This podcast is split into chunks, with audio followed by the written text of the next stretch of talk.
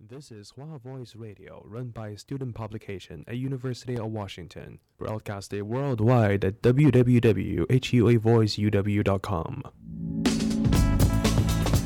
服务校园生活，引领多元时尚。引领多元时尚。这里是华盛顿大学，华大华生。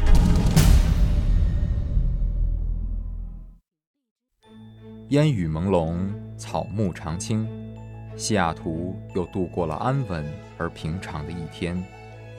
暮色渐沉，喧嚣渐息，每一个夜晚，我们都在同一个地方，让声音乘着电波化为雨水，滋润所传达到的每一处土地。听众朋友，晚上好，欢迎收听华华大播的华大华声。大华生，生过留痕，却永不落脚，因为那道电波所承载的是锋利如现实、飘然如梦想的每一位广播人的信仰。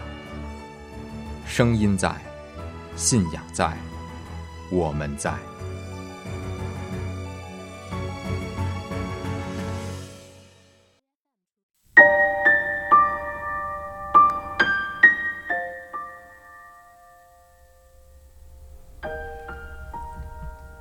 大家好，这里是华大华声电台《灵魂的形状》专栏的主播 Vile。这个世界上有许许多多伟大的人，他们的与众不同影响着世界。在这个专栏里呢，我们就一起来了解一下这些灵魂独特的人的内心和成长经历吧。您可以在荔枝 FM。微信公众号“华大华声”后台回复节目或录播，扫描图中二维码进入主页即可点击收听。我们在 Podcast、网易云电台以及 TuneIn Radio 也有收听的方式。今天给大家带来的这位灵魂是日式美学的不朽传奇。他用文墨演绎疯狂一生，是瓦比萨比的诠释者，也是我一位好朋友最喜欢的一位作家，被他影响颇深。这位灵魂的名字叫做三岛由纪夫。三岛由纪夫是他的笔名，他原名叫平冈公卫。这个被誉为日本海明威的小说家，是世界文学史上不可或缺的璀璨明星。他短短一生，竭尽全力用文字诠释着美的多元性。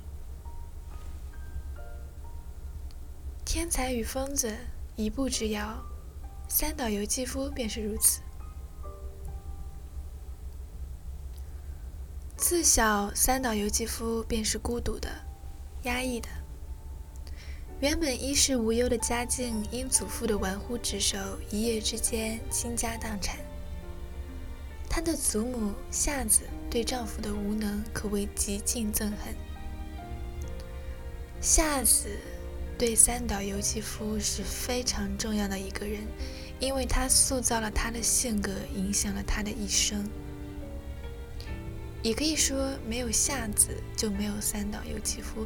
但并不是夏子有多好，而是她控制欲太强。她并不是一个普通的女人，她自小享尽荣华富贵，出生于江户时代显赫武家。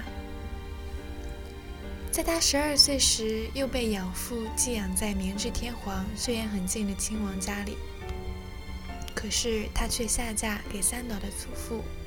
平冈定太郎当时的一个小官吏，祖父的无能让夏子把未来的记忆统统压在了孙子身上，所以在三岛刚出生的第四十九天，控制欲极强的夏子便决定亲自教养。他残忍地把三岛从生母那里抢来，软禁在自己的屋里，以一种变态的宠溺和过分的保护。苛刻地要求着三岛的饮食起居，他不允许三岛像男孩子一样调皮玩耍，只允许把玩属于女孩子的玩具，水果都只能吃削成薄片的苹果和少量的蜜柑。所以呢，童年的三岛几乎过着三重隔离的日子：与母亲隔离，与小伙伴隔离，与户外自然隔离。他的世界便是祖母那空气浑浊的小房间，而且常年和祖母生活在一起，他的言行举止都变得十分女性化。封闭时的三岛没有朋友，他自娱自乐，画画写诗，他的玩伴是脑海中的幻想。也正是这段黑暗的童年。让他展露出异于常人的细腻情感和文学天赋。他的父亲不允许他写作，母亲却非常的支持他。他对母亲的支持表示感激，所以在十六岁那年发表了他第一篇处女作小说《鲜花盛世的森林》，并举办了人生第一次成功的出版纪念会。除了母亲的激励，在三岛的文坛之路上，还有一个贵人，大名鼎鼎的恩师。这个人就是川端康成，亚苏那里。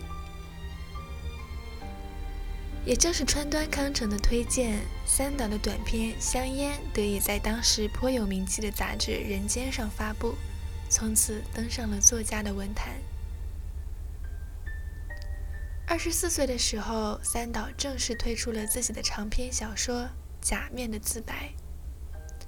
它是以一种自我传记的形式推出，在日本文坛引起了巨大的轰动，也确立了他的作家地位。这本书以大胆而客观的形式，将三岛人性的纠葛表现到了极致。他用文字。展现着内心对生的渴望和对死的憧憬。他将这虚幻异常的混合人生升华至艺术美。随后，三岛又创造了一系列短篇小说，比如《爱的饥渴》《近色》《潮骚》，其中《潮骚》又一跃成为三岛由纪夫最具代表性的作品之一。这本书非常的题文不符啊，它其实描写的是男女纯情的感情，有崇高的情和纯洁的爱，没有介入任何杂质。这本书唤醒了人们对男女纯情的渴望，以至于当时的日本几乎每个少男少女人手一本，而且它被拍成了电影，是由山口百惠和三浦友和担任男女主角。唯美浪漫，演绎的叫人无比动容。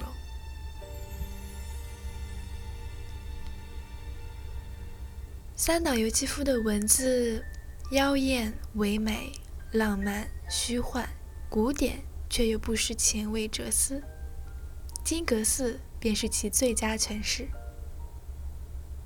金阁寺也是三岛由纪夫创作最长的一篇小说，很多人说。《金阁寺》是他最最出彩的一部著作。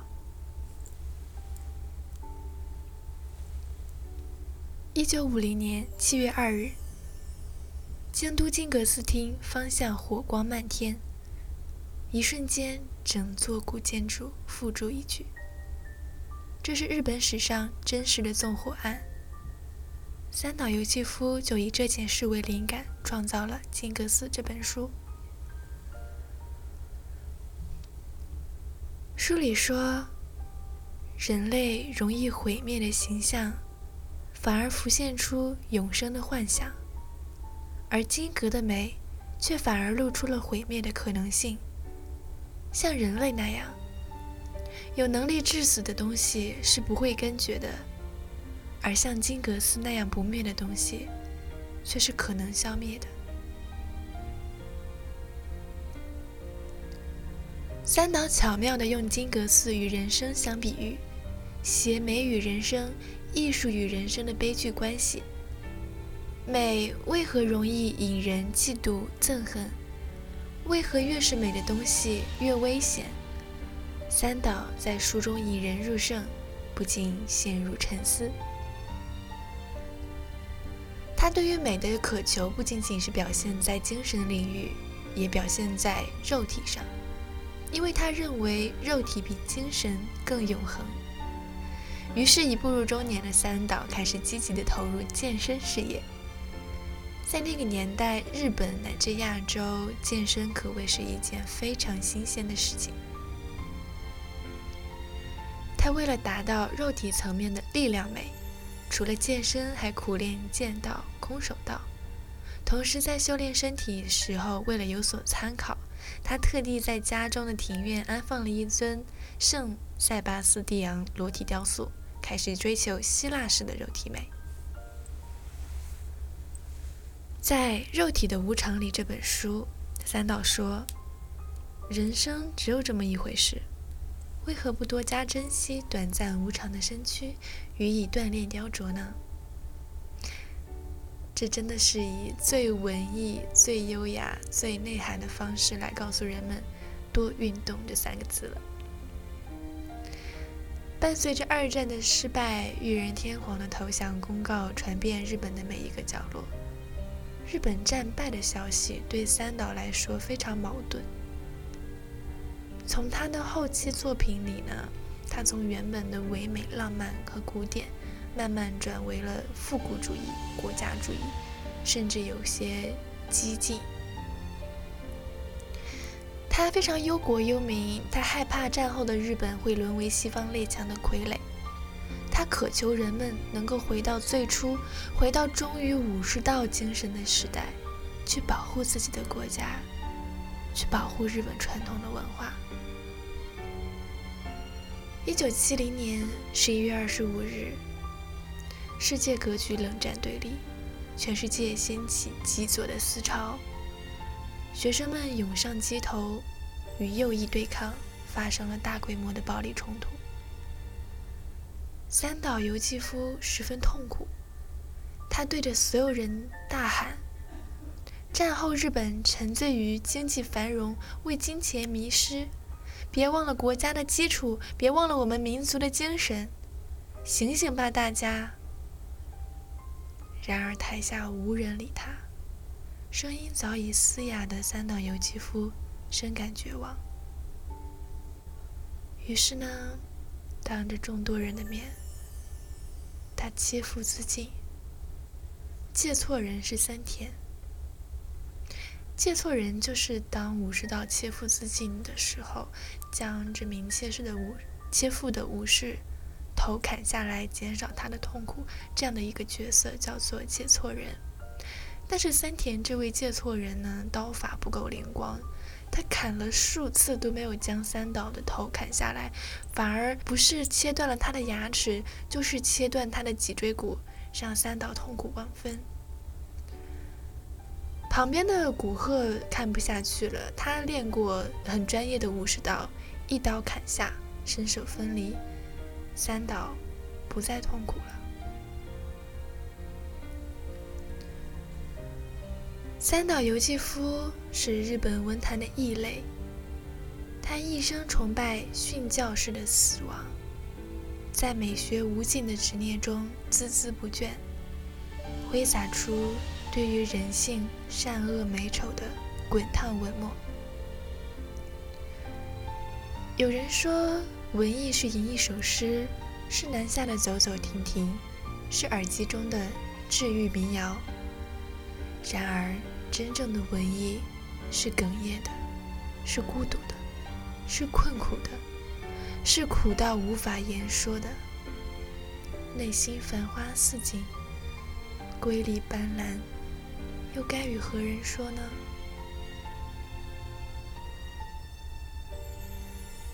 那今天我们的灵魂形状专栏关于三岛由纪夫的一生就到这里啦。非常感谢您的聆听，我们下期再见，拜。